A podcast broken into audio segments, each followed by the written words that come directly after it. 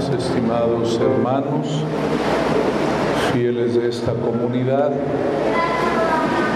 de las diferentes capillas que conforman esta única parroquia dedicada a la Virgen María en el Monte Carmelo.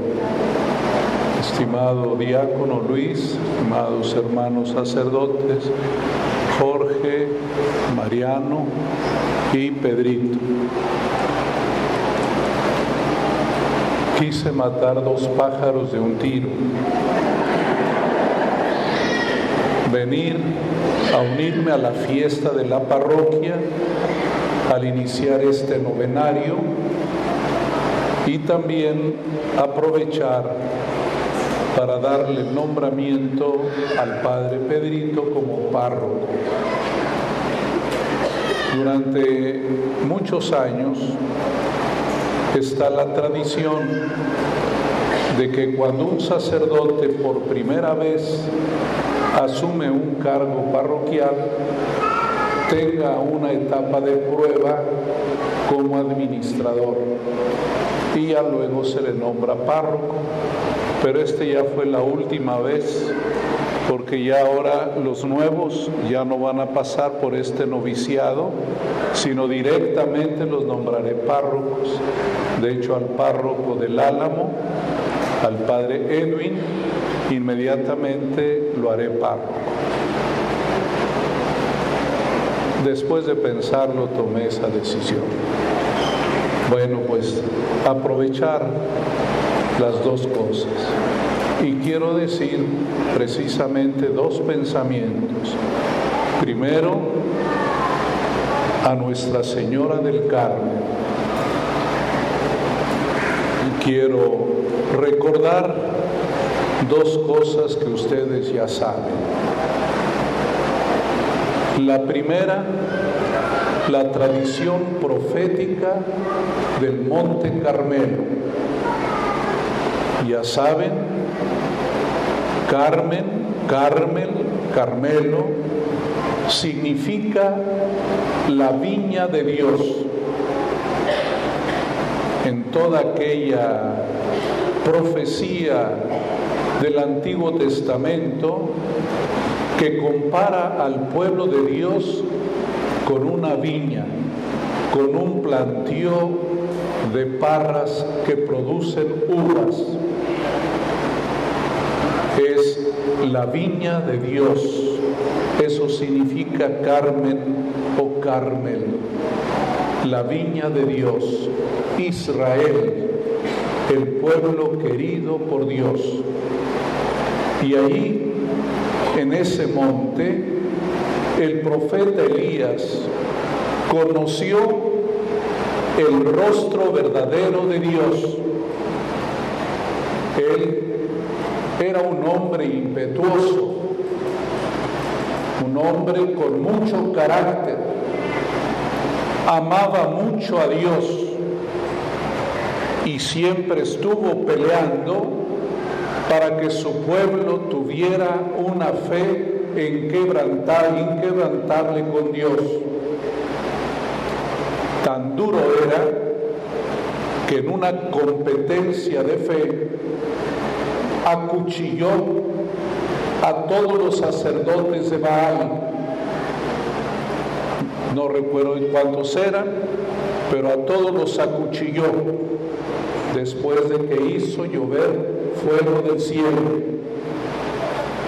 Ese hombre de carácter, de un amor tan fuerte a Dios, después descubre el rostro de Dios cuando allí en la cueva delante del mar, en el monte Carmelo, Dios le dice que Él es como una brisa suave, que Dios no es como un trueno, como una tempestad, sino que Dios es una brisa suave. Así quedó profetizado el Espíritu Santo. Así es que el Monte Carmelo nos presenta esta belleza de Dios, que ahorita lo oímos también en el Evangelio. Dios quiere misericordia, Dios quiere amor y ternura, que el verdadero rostro de Dios es el de un padre que ama tiernamente a sus hijos.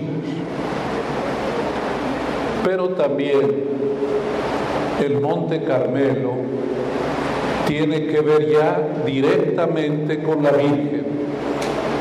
Cuando San Simón Stock se retiró a la cueva del Monte Carmelo y ahí la Virgen le reveló su voluntad. Y fue cuando le dijo que era necesario el escapulario. Por eso siempre la Virgen aparece con el escapulario para recordar, para recordar que la fe tiene que ser protegida contra los dardos incendiarios del diablo. Por eso el escapulario es algo así como una coraza para defenderse y desde entonces se recomienda que todo católico traiga su escapulario. El escapulario es un signo que conviene que lleven para recordar que la fe y el amor de Dios tienen que ser nuestra protección y que la Virgen María ha prometido la salvación por este gesto tan sencillo, no mágico tampoco, de que quien lleve el escapulario recibe la protección de ella, la protección de Dios. Por eso la Virgen del Monte Carmelo. No olviden las dos cosas.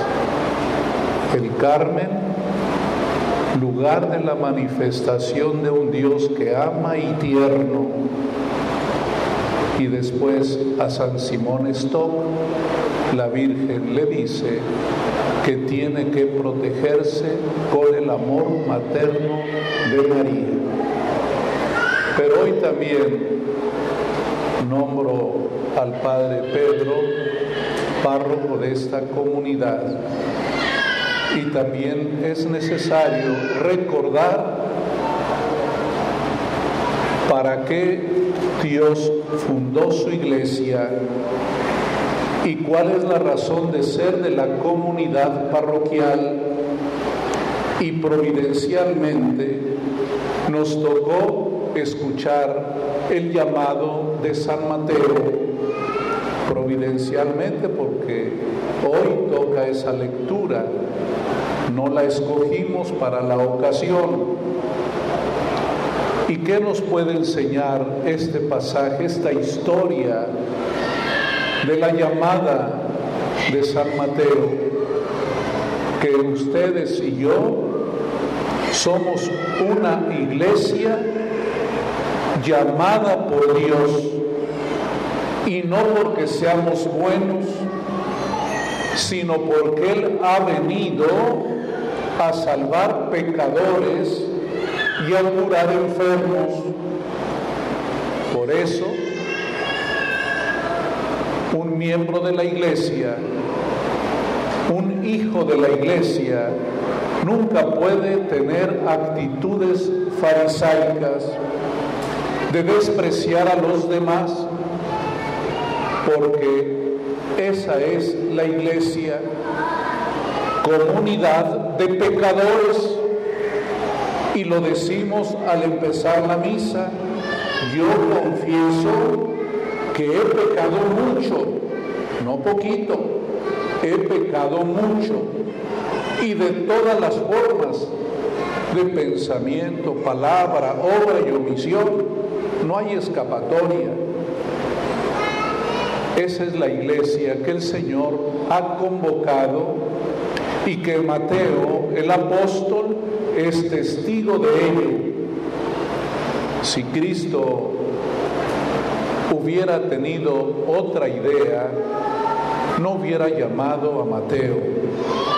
Mateo era un hombre despreciable, traicionero de la patria, un burócrata probablemente también corrupto, pero el Señor lo llama, lo miró con amor y enfrentó la crítica de los demás porque le preguntaron por qué los discípulos no ayunan, no cumplen con la ley y los discípulos de los fariseos sí. Y Jesús responde, yo no he venido a llamar a justos sino a pecadores y entiendan que Dios quiere misericordia y no sacrificios. Esa es la tarea, Padre Pedrito, la misericordia de Dios. Esa es la predicación. Le entregué el Evangelio, que aunque hoy estaba el diácono, ya le correspondía leerlo, lo leyó el párroco para subrayar que el Evangelio es la buena noticia del amor misericordioso de Dios, que nuestra predicación no es para condenar, no es para regañar, es para exhortar al pueblo a que junto con nosotros caminemos por las vías de Dios ni el Padre es mejor que ustedes, ni ustedes mejor que Él. Aquí todos compartimos esta misma realidad. Su obispo también es pecador y también como ustedes pedimos perdón a Dios para que Él nos perdone. Por eso la predicación es una exhortación a vivir como Dios quiere y nunca teniendo presunción farisaica de pensar que los demás son los malos y uno es el bueno. Eso tenemos que borrarlo de nuestra mente. No podemos decir yo estoy acá y ustedes están allá. Pero juntos tenemos que caminar en el bien, animarnos unos a otros, a fortalecer nuestra decisión de seguir a Cristo. Y también por eso celebramos los sacramentos. Todos son sacramentos de misericordia. El bautismo, la confirmación, la comunión, la confesión. Por eso el párroco imparte en nombre de la iglesia el perdón de Dios en el sacramento de la misericordia, el sacramento de la confesión y también la Eucaristía, banquete sublime es sacramento de amor y de misericordia. Él ha querido ser pan para nosotros, pan para nosotros que caminamos. Voy a decirles algo que pasó en, en la iglesia allá por el siglo XVII. Algunos católicos, y desde luego un obispo delante, por delante de ellos, en una falsa piedad, dijeron que eran indignos de comulgar y no comulgaban. Y hubo monasterios de monjitas que no comulgaban porque pensaban somos pecadores y no merecemos comulgar. La iglesia dijo, ese es un grave error. Si Jesús hubiera venido solo por los perfectos, no hubiera dejado este sacramento. ¿Quién está a la altura moral para decir soy limpio y merezco comulgar? Nadie. Todos pedimos perdón y nos atrevemos a comulgar. Decimos antes de comulgar las palabras del centurión, Señor, no soy digno de que vengas a mí, pero una palabra tuya bastará para sanarme. Y también tarea de la parroquia es promover las obras de misericordia la caridad entre ustedes, la ayuda a los más pobres, el consejo al que merece una orientación, etc. Allí están las 14 obras de la misericordia. Esa es la tarea de la parroquia. Yo quiero animar aquí a Pedrito a que haga de esta parroquia un verdadero oasis de misericordia, que todos se sientan cercanos a Cristo, que todos se sientan parte de esta comunidad, que nadie se sienta excluido, ni tampoco lo vamos a excluir. Cada uno delante de Dios sabe pedir perdón y sabe tomar decisiones. Así que Dios los bendiga y a caminar juntos. Que los que son de las capillas, no se les olvide que es una única comunidad y que no es esta por ser la más grandota o la más bonita, no. Por una tradición que hay aquí de que esta sea la, la iglesia parroquial pero aunque tuvieran una capilla tan grandiosa como una catedral, pues esta es la parroquia, ¿verdad? Y aquí hay que unirnos todos, hay que evitar el capillismo. Pero ya le dije al Padre Pedro antes de la misa, hay que promover cada pequeña comunidad que cada capilla esté sólida y tenga los servicios espirituales y pastorales, pero hay que estar todos unidos, una sola familia, una sola casa.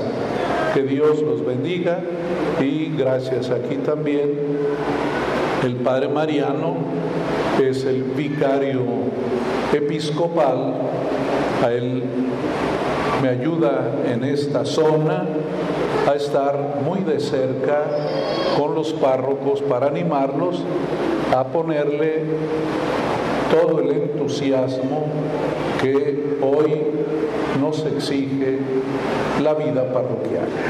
Así es que gracias y honremos a Nuestra Señora del Carmelo, reconozcamos en ella la ternura de Dios y la protección